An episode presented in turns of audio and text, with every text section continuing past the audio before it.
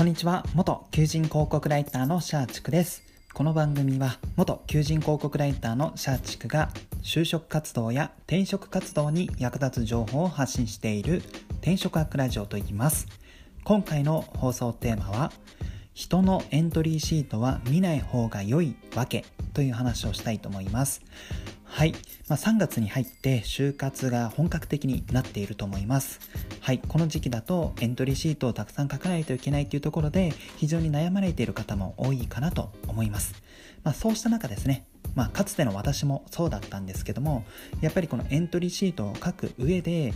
いろんな人のエントリーシートを見ようとするんですよね。まあ、それはネットで検索した何でしょうこの自己 PR 例とかあとは最近だったら LINE のオープンチャットで実際に今就職活動している方々が、えー、実際に書いたエントリーシートが、えー、見れて、まあ、そこで、まあ、添削とかそういったやり取りも見れる状態です。はい、なので見ようと思えばいろんな人のエントリーシートが見れるんですけども、えー、個人的にはあんまり人のエントリーシートは見ない方が良いかなと思います。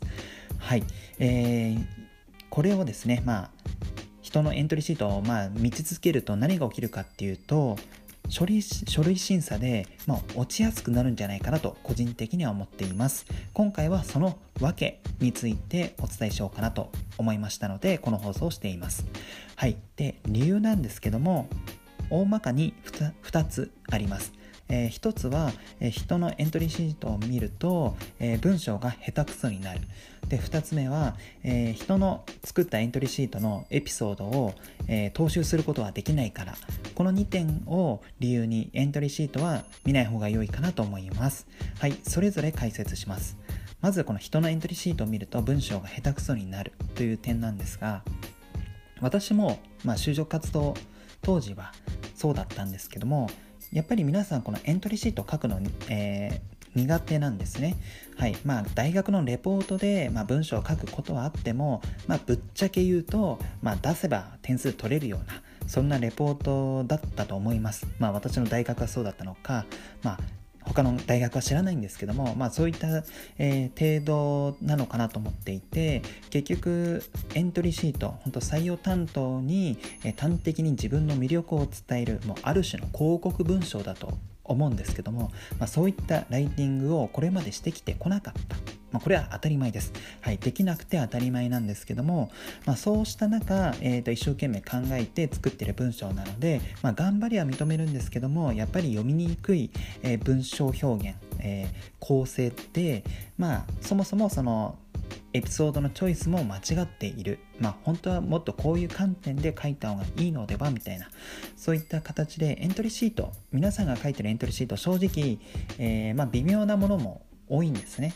はい、ですのでそれを踏まえると、まあ、人のエントリーシートを見て、えー、何でしょう、まあ、微妙な文章を参考にしてまた自分自身で微妙な文章を作り出すみたいな形で、まあ、劣化版の劣化版コピーを作るみたいな、まあ、そういった状況に陥っているのかなと思います。もちろん、えー、LINE のオープンチャットで添削を見ると、まあ、素晴らしい。あこれはもう全然通るんじゃないのっていう、えー、文章もあるんですが大体見るといやここって書き方違くないとか、まあ、それは日本語の使い方の問題もありますしあとはその構成、えー、エピソードの、えー、持ってき方とか話の展開がまずかったりとかあとはそもそも、えー、学知化、え自分の強みを、PR するにあたって、えセレクトしたエピソードの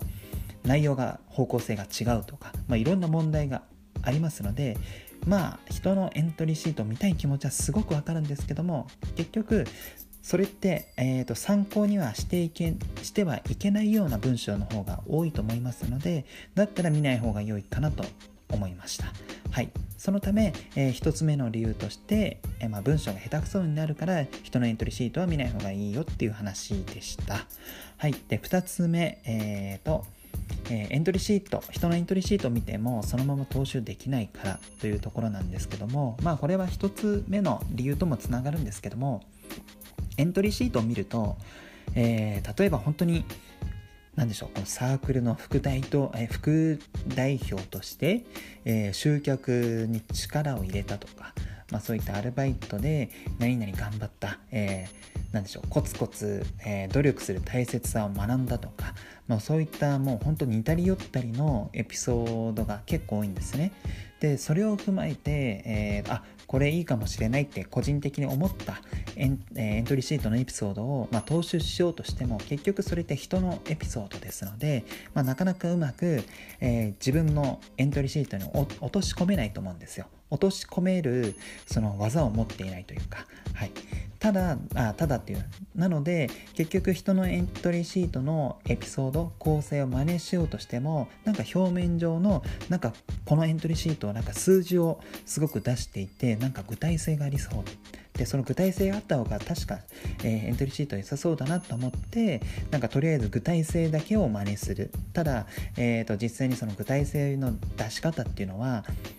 結構私自身エントリーシートの添削をしている限りだと間違った、えー、具体性の出し方をしていることの方が多いかなと思いますので、まあ、結局その人のエントリーシートいいなと思っても、まあ、そのままエピソードを踏襲できないですしまあ踏襲したいと思うエピソード自体がそもそもやっぱそれ微妙だよねっていうものが多かったりします。はい、ですので人のエントリーシートを見ないっていうのは結構エントリーシート作る上では結構大切なんじゃないかなと思います。まあ、反面教師で見るっていう、え、側面で見るんだったらいいんですけども、なかなか反面教師で